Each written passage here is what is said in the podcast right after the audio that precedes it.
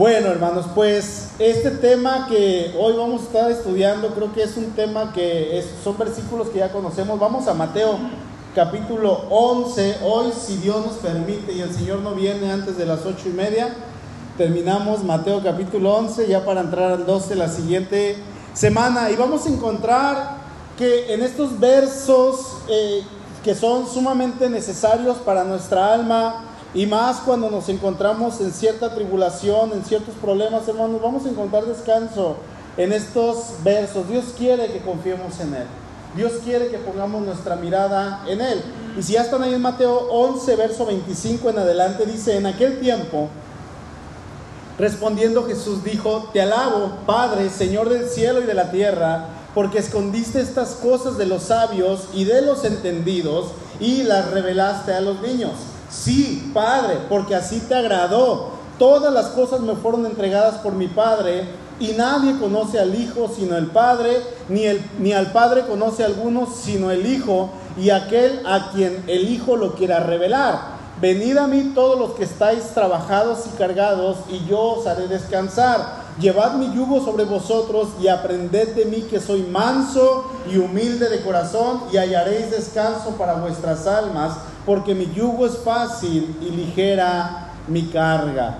Eh, aquí vamos a encontrar algo interesante. En primer lugar, vamos a ver tres cosas rápidamente. Ahorita no son los puntos, pero vamos a ver tres cosas rápidamente. En primer lugar, vamos a ver que el Señor concluye su discurso dando gracias a Dios por esa revelación divina que el Padre había mostrado y nos hace Él de alguna manera la invitación para que nosotros vayamos a Él como la única fuente de la revelación. No hay otra fuente, no hay otro lugar en el cual nosotros podamos buscar y decir, mira, aquí encontré revelación de Dios, porque el único en el cual vamos a encontrar la revelación de Dios es en quién? Es en Cristo. Y recordemos que Cristo es el que nos ha revelado al Padre. Y si en algo, hermano, usted o yo conocemos a nuestro Padre Celestial, es por el hecho de que conocemos al Hijo y de que el Hijo es quien ha visto al Padre y como Él ha visto al Padre, Él nos ha revelado al Padre y por lo tanto le conocemos al Hijo. ¿Sí? Entonces, vamos a Juan 14, no me pierdan Mateo, Mateo 11, Juan capítulo 14, versículo 9, se los voy a estar leyendo de cualquier manera en la nueva versión internacional.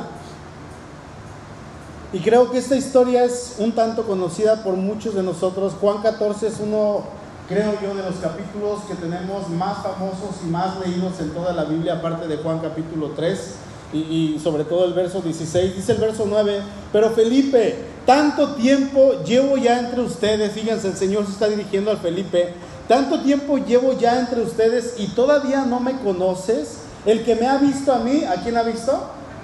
Ha visto al Padre. ¿Cómo puedes decirme, muéstranos al Padre? Porque resulta que el Señor ahí en el verso 6 le dice, yo soy el camino y la verdad y la vida, y el que vaya al Padre, pues tiene que, bueno, les, dice, a donde yo voy ustedes no pueden ir, ¿verdad? Les dice, y luego Felipe se acerca y les dice, Señor, muéstranos al Padre, enséñanos cómo es el Padre, queremos conocerlo, y el Señor les dice, tanto tiempo que llevo entre ustedes, dice el verso 10, ¿acaso no crees que yo esté en el Padre y que el Padre está en mí? Las palabras que yo les comunico, no las hablo como cosa mía, sino que es el Padre que está en mí el que realiza sus obras. Créanme cuando les digo que yo estoy en el Padre y que el Padre está en mí, o al menos créanme por las obras mismas. Por lo tanto, hermanos, podemos decir que es en Cristo que se nos revela al Padre. En nadie más. No vamos a encontrar ninguna otra fuente donde se nos revele el Padre. Obviamente está la, escritura, pero el que nos revela al Padre es Cristo mismo, ¿verdad? No podríamos encontrar palabras de más confianza, palabras en las cuales podamos creer totalmente mejores que estas. Amén. Ahora, en segundo lugar, vamos a ver que Jesús sostiene una relación única e incomparable con el Padre. ¿Sí? Él nos revela al Padre, primera. En segunda, Él sostiene esa relación que es única e incomparable e íntima con el Padre, lo cual eh, eh, no debe dar también, nos debe, perdón, dar también a nosotros la confianza que es a través de Cristo que usted y yo, hermano, podemos acercarnos a Dios. Que usted y yo podemos tener esa cercanía con nuestro Padre, es a través de Él solamente, ¿sí? Pero ya no como un Dios, como un Dios lejano que está lejos de su creación, ¿no? Sino podemos acercarnos a Dios con esa eh, estrecha relación que Él puede tener con sus hijos, los cuales Él ha comprado a precio de sangre. Eh, el precio que le costamos a Dios no fue oro ni fue plata, ni fueron piedras preciosas, no, le costamos la sangre preciosa de su Hijo derramada en aquella cruz. Y esto, hermanos, nos debe dar la confianza, vayan buscando Romanos, por favor, de que es Cristo el único que nos puede dar esa cercanía. Yo les pregunto, ¿quién más nos podría dar una cercanía al Padre si no es Cristo? ¿Han, encontrado algún otro verso en la palabra que, que, que otra cosa? Solamente es Cristo, ¿verdad? Nos da esa cercanía a Dios porque la relación padre e hijo, de Dios padre e hijo, es sumamente evidente en los evangelios. La vamos a ver en todo tiempo y es en esa perfecta relación que el hijo tiene con el padre que ahora él nos da esa relación con el padre a través de sí mismo. ¿Sí? Dice Romanos 8:15, ustedes no recibieron un espíritu de nuevo que de nuevo los esclavice al miedo, sino el Espíritu que los adopta como hijos y les permite clamar, Abba Padre. El Espíritu mismo le asegura a nuestro espíritu que somos qué? Hijos de Dios. Dice la Reina Valera 60, el Espíritu mismo da testimonio a nuestro espíritu de que somos hijos de Dios. Y en ese ser hijos de Dios, eso nos debe de llevar a tener esa perfecta comunión con Él, hermanos, día a día, relacionándonos con Él de manera de una manera única que solamente se puede a través del Espíritu Santo. Eh, tenemos una bendición tan grande que yo creo que en muchas ocasiones hemos desperdiciado el hecho de poder relacionarnos con Dios, el hecho de saber que tenemos el Evangelio en nuestras manos, el, el hecho de saber que sabemos quién es el Evangelio, en ocasiones se nos olvida y eso lo hacemos a un lado, ¿sí? Ahora, en tercer lugar, hermanos, vamos a encontrar que en este clamor, porque Jesús está haciendo una oración, Él menciona dos tipos de personas. Él menciona a los sabios, que podríamos decir que son los orgullosos de tener un conocimiento, y Él menciona por el otro lado a los niños, ¿sí? Dice el Señor, porque escondiste estas cosas, ahí en el verso 25, de los sabios y de los entendidos y las revelaste a los niños. Ahora, yo pregunto, ¿a qué sabiduría o, a qué sabios, a qué entendidos se está refiriendo el Señor? ¿Quién me responde, hermano? Recuerden que pueden responderme. ¿eh?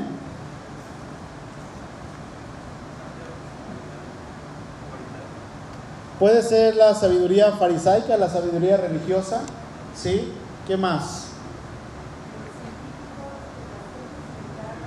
Una, sabiduría de ciencia que niega a Dios, pues podríamos hablar de esa. Sí, eh, eh, Jesús está hablando de una sabiduría en el conocimiento humano, una sabiduría en la cual no hay sabiduría para buscar a Dios. ¿Sí? Es una sabiduría, como dije, en la cual no hay sabiduría para buscar a Dios, es conocimiento humano y es que, hermanos, es necesario que nosotros como hijos de Dios tengamos una virtud que solamente puede venir del Espíritu Santo. Y esa es la humildad. Porque Dios rechaza, Dios no tolera, Dios aborrece a los arrogantes, Dios aborrece a los que son engreídos, Él los humilla, dice su palabra. Dios no traga a aquellas personas que tienen un conocimiento, no, no que tengan conocimiento, sino que crean que su conocimiento es lo máximo que crean que lo único que saben es lo mejor, es lo absoluto. No, Dios no los tolera porque lo que viene de Dios, el fruto para el Hijo de Dios, o sea, nosotros, los que realmente hemos nacido de nuevo, veíamos el domingo, los que hemos sido qué? Sellados con el Espíritu Santo. Aquellos que podemos clamar, como decía aquí Romanos 8, Abba Padre. Aquellos que podemos ir a nuestro Padre y decirle, yo puedo ser, estar completamente seguro que si yo hablo contigo, tú me escuchas.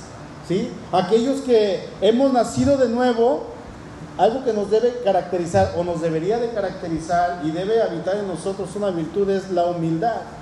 ¿sí? Recordemos el apóstol Pablo, antes de Cristo fue una persona arrogante, una persona engreída, una persona que él mismo se describe y dice, yo era fariseo de fariseos, era un maestro en la ley. Y tenía títulos, y tenía doctorados, y tenía esto, pero ahora que estoy en Cristo, todo eso yo lo he estimado como basura. Para mí ya no sirve, para mí en otra versión dice, es como si fuera estiércol. Todos esos títulos que pude haber tenido y que me hacían alguien ante la sociedad, ahora ya no tienen validez para mí. Su vida da un giro de 180 grados y ahora él tiene la capacidad a través del Espíritu, hermanos, de, de, ser una nueva persona en Cristo. Y aquí yo les pregunto, ¿usted cómo está? ¿Cómo está en su corazón? Porque si de alguna manera usted va a conocer su, su corazón, dice, dice la palabra que el Espíritu todo lo escudriña, ¿verdad? Aún lo, lo, lo, lo, lo profundo de Dios, cuánto más nuestro Espíritu. Entonces, si usted ahí en su corazón, en, alguna ocasión, a lo mejor hoy mismo, detectó que hay, aunque sea una pizca de arrogancia, de presunción o, de cualquier emoción que tenga que ver con el engreimiento, quizá, hermanos, es hora de que realmente comencemos a dejar que Cristo haga su obra y la perfección en nosotros.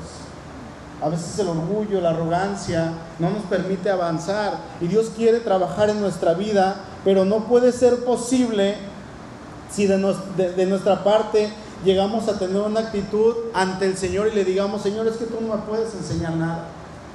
Porque un espíritu o una actitud engreída, veíamos en la clase de hermenéutica cuando decimos un espíritu se refiere a la actitud, ¿verdad? Una actitud engreída, un espíritu engreído es aquel que le dice al Señor, ¿y tú qué me puedes enseñar?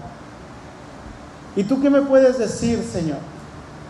A ver, dime, enséñame algo que yo no sepa. Es, es por eso que en la antigüedad, hermanos, Dios no habló como en el tiempo en el cual el Señor vino a la tierra. Es por eso que Jesús dice, eh, cuando está hablando con el Padre, le dice, te alabo Señor porque escondiste estas cosas, ahí en el verso 25, estas cosas de los sabios y de los entendidos y se las revelaste a los niños. Escondiste tus secretos. ¿Qué secretos? cosas que tienen que ver con el Evangelio, específicamente a Cristo, específicamente el Evangelio. Hermanos, tenemos una bendición tan, tan, tan hermosa, una bendición en la cual quizá no nos hemos dado cuenta el tesoro que tenemos delante de nosotros, el tesoro que tenemos frente de nosotros todos los días. Fíjense, el, el Evangelio se muestra a través de Cristo, ¿no? Él llega y comienza a predicar. Él viene y anuncia la buena noticia de que el reino de los cielos se había acercado.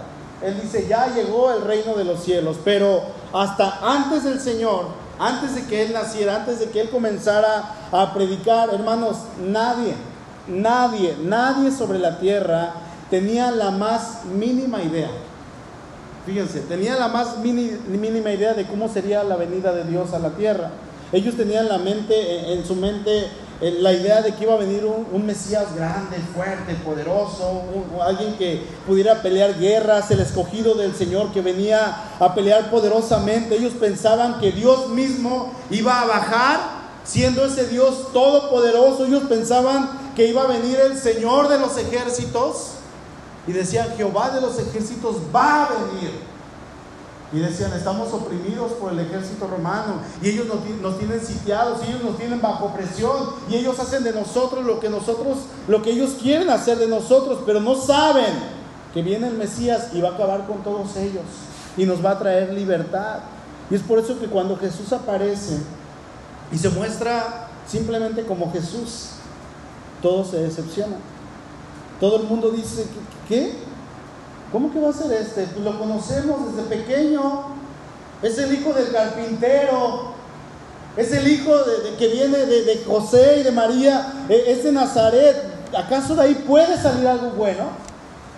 Y se decepcionan cuando él se da a conocer, porque él había crecido entre ellos, un ser humano quizá por el cual nadie, hermanos, iba a dar un peso, pero él comenzó eh, a través de, los días, cuando empieza su ministerio, él comienza a mostrar que él era el Dios encarnado y comienza a hacer prodigios y comienza a hacer señales y comienza a hacer milagros, pero aún con todo eso que hacía, ahorita leímos que le decía a los fariseos, créanme, perdón, a Tomás y a los discípulos, créanme por las obras que estoy haciendo, que yo soy en el Padre. Y el Padre está conmigo y yo se los estoy mostrando. Y aún con todos los milagros, hermanos, y con todas las señales, no, las personas no habían entendido que Cristo era el Dios Todopoderoso. No habían entendido que el Mesías tenía que venir en calidad de hombre. Un hombre frágil que si lo golpeaban iba a sangrar. Un hombre frágil que humanamente podía morir. Ellos no concebían en su mente que el Dios eterno, el Dios todopoderoso podía morir. Ellos no lo concebían. ¿sí? Y, lo miraban y veían que hacía milagros y que echaba fuera eh, eh, demonios y que hacía prodigios y que enseñaba con autoridad, no como la autoridad de los fariseos. Hermanos, toda esta revelación, toda esta enseñanza, todos estos milagros no fueron suficientes para que ellos entendieran que se trataba del Dios Todopoderoso encarnado. Lo tenían enfrente de sí estaban viendo el Evangelio, estaban viendo la buena noticia, habían visto el reino de los cielos, lo tenían frente a ellos y no lo entendieron. Solamente unos cuantos creyentes. Vamos a Juan, por favor, capítulo 1. Solamente unos cuantos, y entre ellos estaban los discípulos, creyeron en él. Pero aún entre ellos que creyeron, dudaron. Y, y decían, ¿y si no eres? ¿Y si sí? ¿No? Dice Juan 1.29 eh, entre ellos estaba Juan el Bautista, quien en su momento dudó si el Señor era realmente el Señor, pero ahí en Juan 1, el verso 29 dice que el siguiente día vio Juan a Jesús que venía a él y dijo, he aquí el Cordero de Dios que quita el pecado del mundo. Juan reconoce que Jesús era aquel escogido, aquel Cordero de Dios, aquel ungido que iba a quitar todo el pecado, que iba a acabar con la maldad, que iba a derrotar a Satanás. Y aun cuando lo encierran, él tiene una duda, ¿verdad? Y él dice, y envía a sus discípulos, lo vimos hace unas semanas, y le, preguntan a Jesús, oye, dice Juan el Bautista que si tú eres aquel que estábamos esperando, o, o vamos a esperar a otro. Hace mucho calor. Aquí arriba se siente muy caliente, como estoy más arriba, más cerquita del sol. Se siente muy caliente aquí arriba. Y, Juan envía a, sus discípulos y le dicen eh, eh, a Jesús, oye, dice Juan que si eres tú el que va a venir o, esperaremos a otro. Él dudó en algún momento de su vida, en un punto crítico, él duda. Sin embargo, eso no impide que él creyera en Cristo como, como, como el Mesías, ¿verdad? Luego, en el verso 40 vamos a encontrar a Andrés, ahí mismo en Juan 1. Dice Andrés, hermano de Simón Pedro, era uno de los dos que habían oído a Juan y habían seguido a Jesús. Este halló primero a su hermano Simón y le dijo, ¿hemos hallado a quién? Al Mesías, que traducido es el Cristo. Hermanos, Andrés creyó antes que Pedro que el Señor era el Hijo de Dios. Y cuando ellos se referían a alguien como el Hijo de Dios, como el ungido, como el Cristo, estaban diciendo que esta persona era Dios, que esta persona era totalmente Dios. Luego pasa el tiempo con todo lo que los discípulos están viendo, con todo lo que los discípulos están aprendiendo del Señor. Ahí en Mateo, por favor, regresemos a Mateo 16. Pedro le responde a Jesús cuando el Señor le hace la pregunta, y ustedes díganme, ¿quién creen que soy yo? ¿Qué piensan ustedes que soy yo? ¿Quién soy a los ojos de ustedes? Y Pedro contesta, hermanos, inspirado por el Espíritu Santo, dice que le dijo ahí en el verso 16, tú eres el Cristo, el Hijo del Dios viviente. Juan el Bautista, Andrés, Pedro, todos ellos los discípulos, algunas mujeres y algunas personas que Jesús sanó en el camino, eh, en su ministerio, realmente creyeron en él como el ungido de Dios.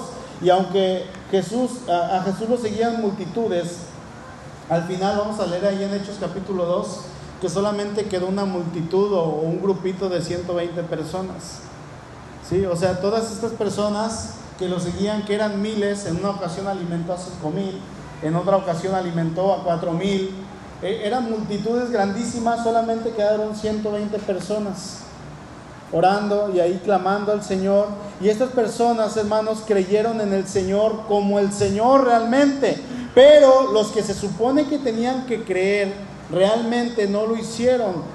Los fariseos que tenían a Jesús delante de sí, que tenían el Evangelio, las promesas cumplidas delante de sí, no creyeron. ¿Saben quién no creyó tampoco? Ni el mismo diablo.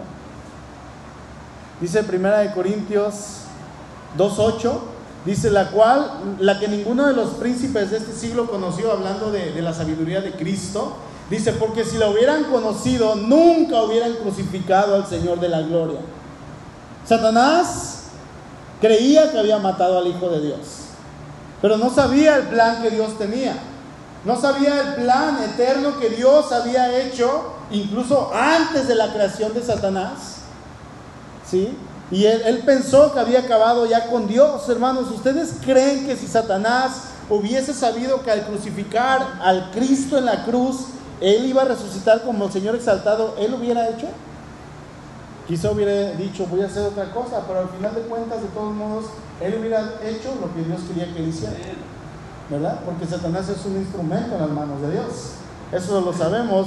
Y Dios lo sabía, pero Dios le ocultó todo esto a los, a los líderes religiosos, a, aquellos que decían, eh, yo tengo un conocimiento de la ley, yo soy una persona que conozco los fariseos, los doctores de la ley, y el Señor se le reveló a unos pocos, se la fue mostrando en el camino, no, no a todos, sino solamente a unos cuantos. Y, y es que hermanos, el Evangelio lo vemos en el Antiguo Testamento. Se le reveló a Abraham, vamos a ver que se le reveló a Abraham, pero tan solamente un poco, no mucho. Vamos a ver que el Evangelio se le reveló a David, pero David se le reveló un poco.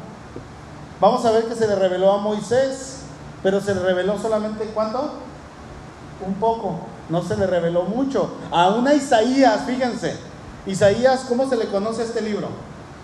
Es el Evangelio del Antiguo Testamento porque Isaías menciona mucho la venida de Cristo. Aún a Isaías se le reveló solamente un poco, no se le reveló mucho. El Evangelio, hermanos, siempre fue un misterio para todos. Dios le reveló a los que quiso revelarles que Él era el Cristo, pero fue un misterio para todos. De hecho, era algo que eh, en su mayoría Dios tenía oculto. No sabían la magnitud de aquello que iba a venir. No sabían quién era el que iba a venir. ¿Sí? Eh, Romanos 16, 25, para ellos estaba oculto. Dice, y al que puede confirmaros según mi evangelio y, y, la predicación de Jesucristo, según la revelación del misterio que se ha mantenido oculto desde tiempos eternos. Y al que puede, bueno, quiero desde la segunda parte, dice, y la predicación de Jesucristo según la revelación del misterio que se ha mantenido oculto desde tiempos eternos. ¿Desde cuándo había estado oculto el Evangelio? Desde tiempos eternos. ¿Sí? Solamente desde tiempos eternos, desde tiempos, desde la eternidad, hermanos, porque era un plan eterno que Dios tenía para la humanidad pero no lo había revelado y el Señor lo fue revelando poco a poco a través de la escritura. Díganme hermanos, yo quiero que me digan, ¿dónde podemos encontrar específicamente el Evangelio en el Antiguo Testamento? En Génesis. ¿Qué me dice yo?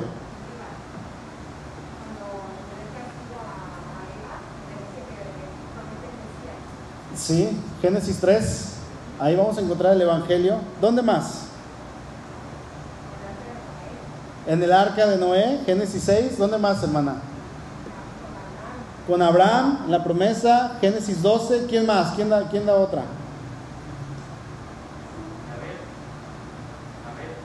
Jared, Abel, Abel también.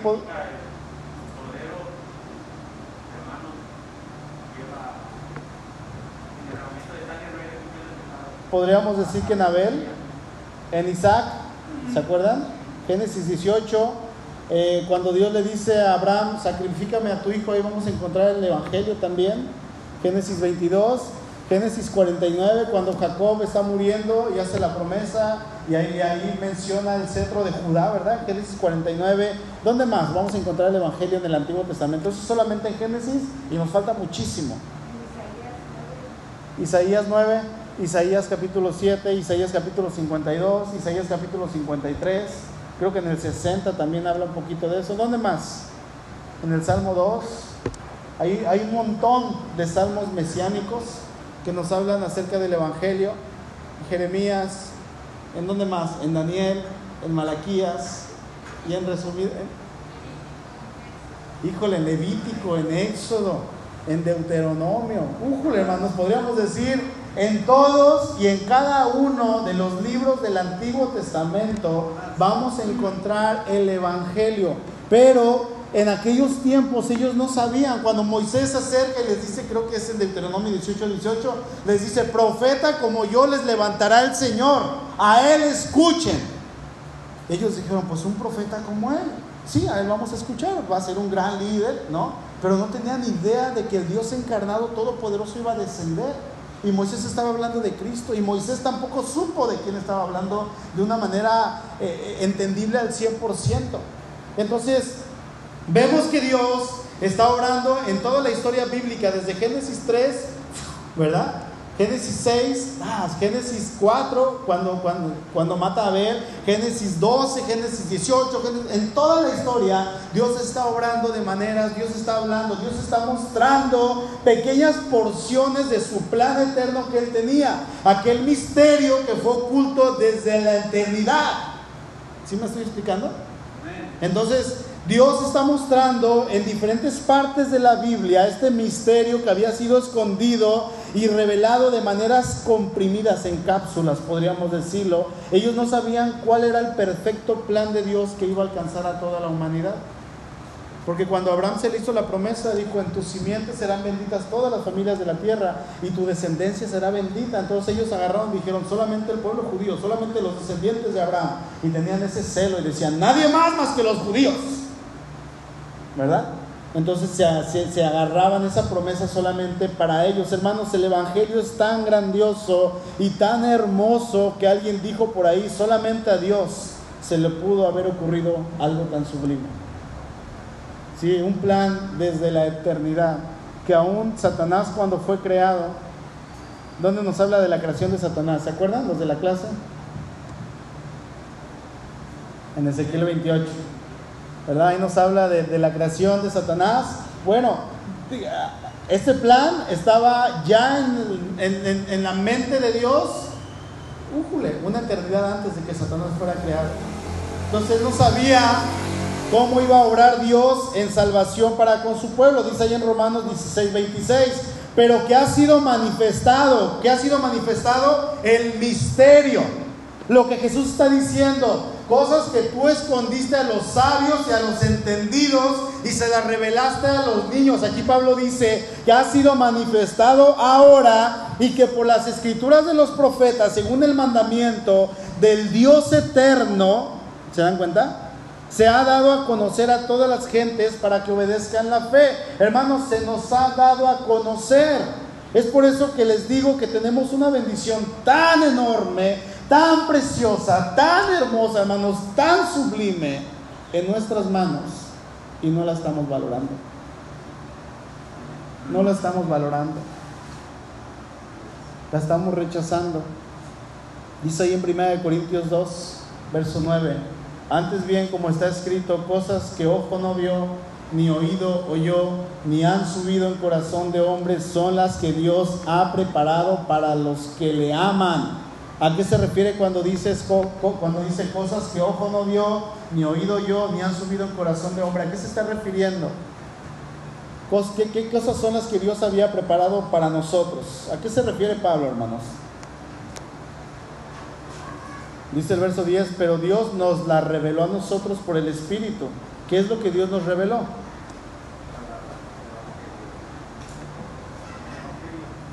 El Evangelio. ¿Se dan cuenta, hermanos? Nos está hablando del Evangelio. El Evangelio nos ha sido revelado a nosotros y esa revelación, en esta revelación, usted y yo, hermano, podemos conocer a Cristo.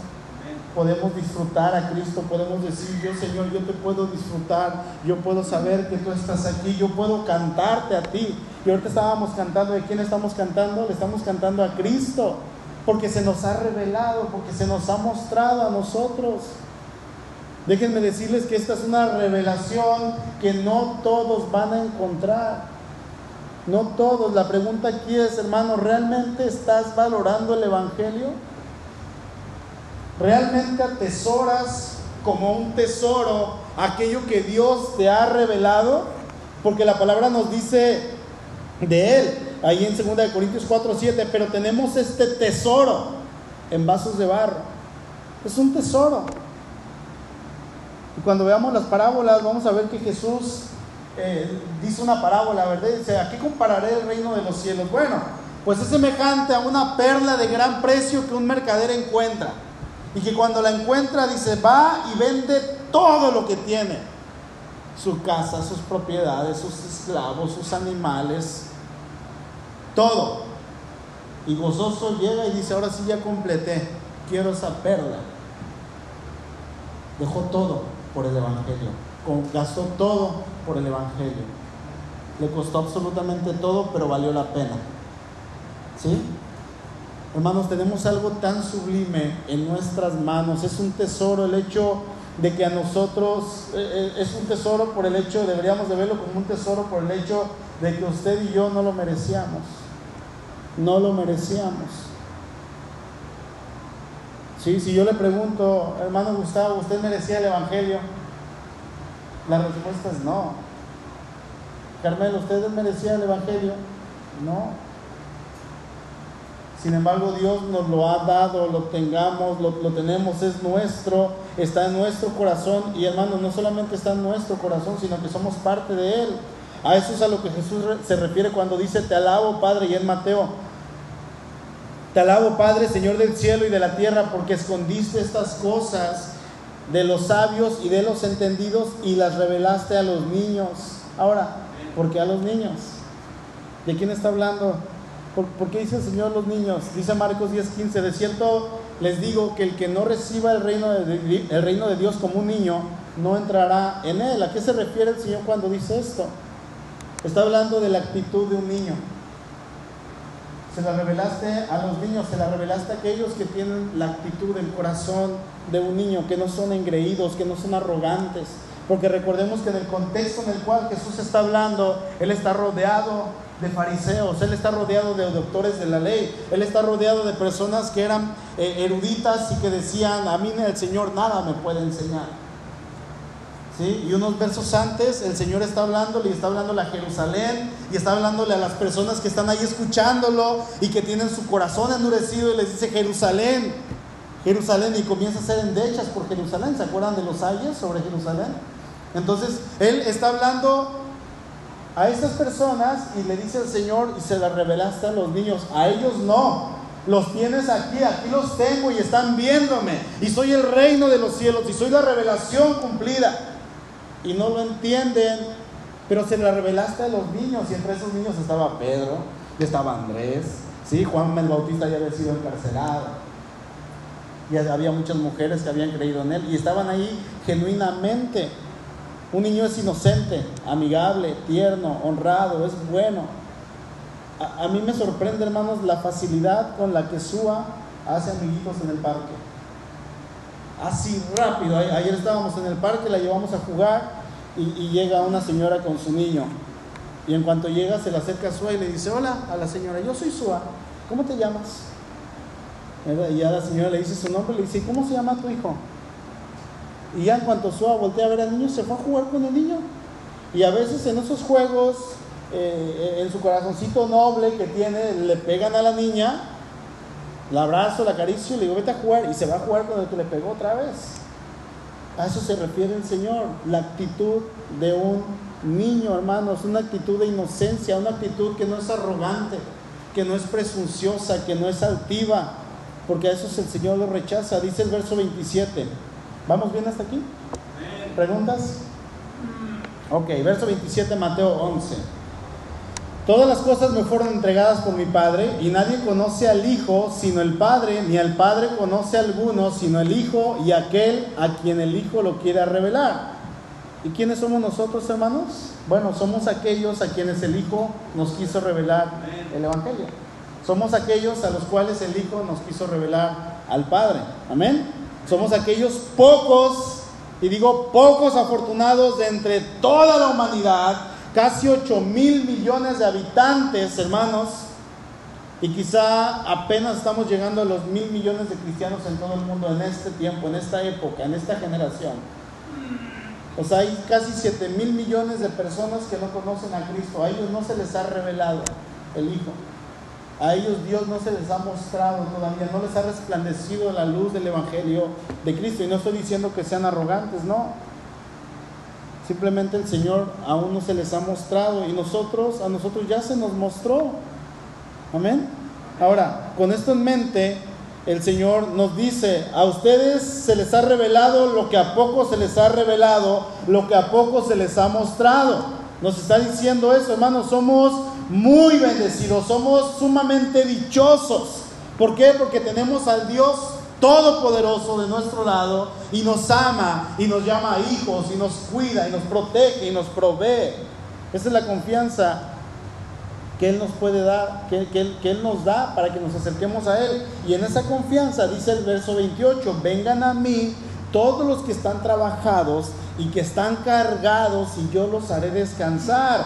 Lleven mi yugo sobre vosotros y aprendan de mí, que soy manso y humilde de corazón y hallarán descanso para vuestras almas, porque mi yugo es fácil y ligera mi carga. Ven, está diciendo el Señor, cree en mí, Cree en mí, yo oculté el mensaje del Evangelio desde la eternidad y se lo fui revelando a unos cuantos y tú eres uno de ellos. Y no te lo revelé para que tú sigas sufriendo, no te lo revelé para que tú sigas con cargas, no. Sino te lo revelé para que tú vengas y tú descanses en mí, para que confíes en mí, para que tú te pierdas en mí. Eso es lo que está diciendo el Señor. Descansa en mí. Hermanos, no, Cristo no solamente se nos revela y, nos muestra su glorioso evangelio, sino que Él quiere que nosotros le entreguemos nuestras cargas. Que Él quiere que nosotros vayamos a Él y digamos, Señor, aquí está lo con lo que yo ya no puedo. Él quiere que usted, hermano, descanse en Él. Él quiere que usted mire su gloria. Él quiere que usted no tenga peso sobre sus hombros. Que Él, quiere que usted esté libre en su corazón para que usted pueda ir con otra persona y mostrarle esa misma libertad que usted ha, recibido a través de Cristo. Pero quiere empezar con nosotros. Sí, es, es triste, hermanos, que dentro de la iglesia haya muchos creyentes que tienen cargas, que tienen dolor, que no le han podido entregar al Señor ciertos traumas, que viven con rencor, que viven con resentimiento, que viven con odio y la palabra es tan sencilla y nos dice, vengan a mí, ya te lo revelé, ya, ya te me revelé a ti. Aquí estoy, soy tu Dios. Solamente tienes que venir y vaciar todo eso que estás cargando, deposítalo a mis pies. Yo no sé, hermano, cómo venga hoy su corazón en esta noche.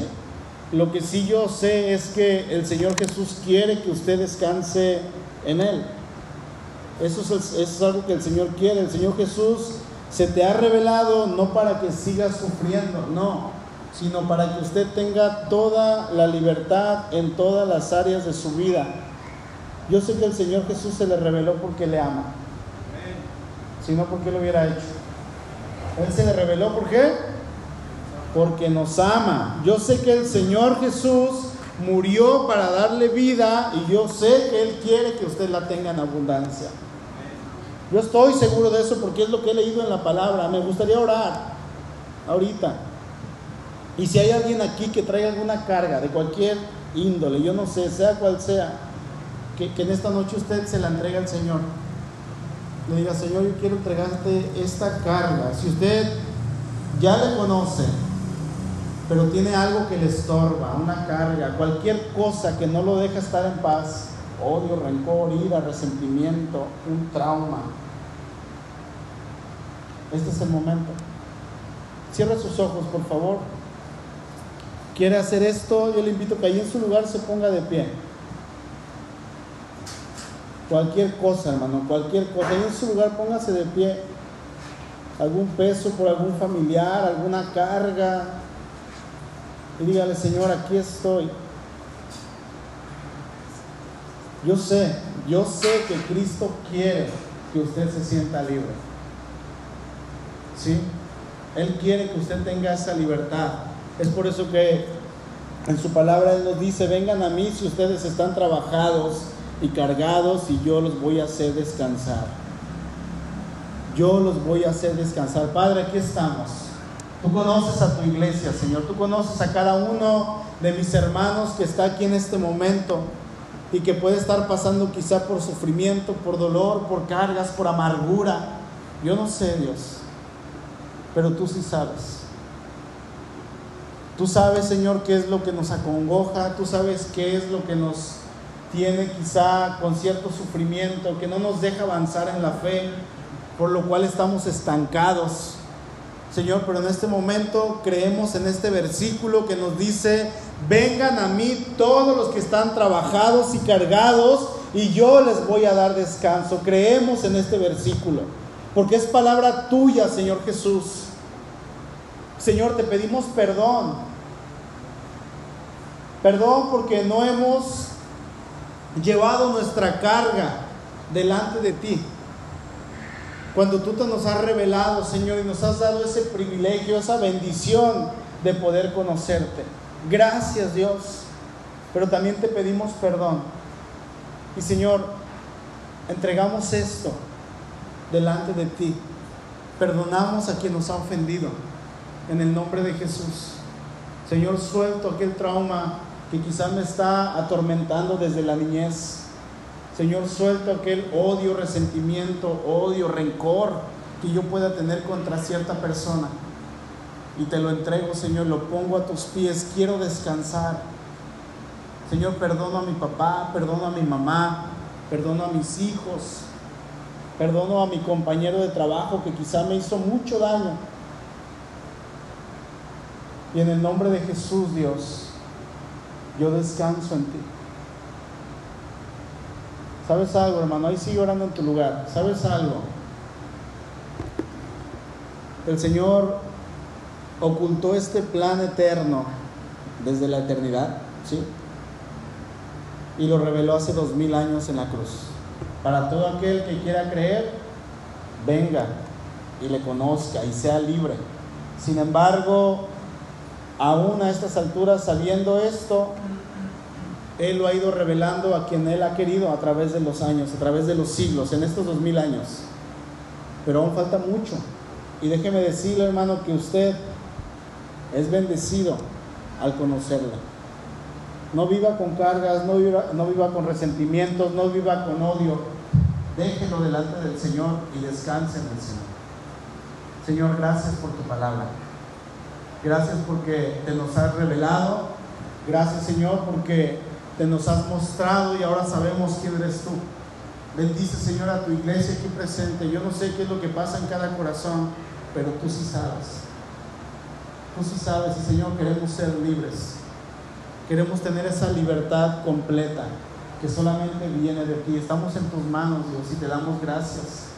Te alabamos y te exaltamos solamente a ti porque tú eres bueno y tú eres fiel. Oramos en este nombre que es sobre todo nombre, el nombre de nuestro Señor Jesucristo. Amén. Amén. Hermano, Cristo quiere que usted se sienta completamente libre en Él. Amén. Pueden tomar su lugar, por favor.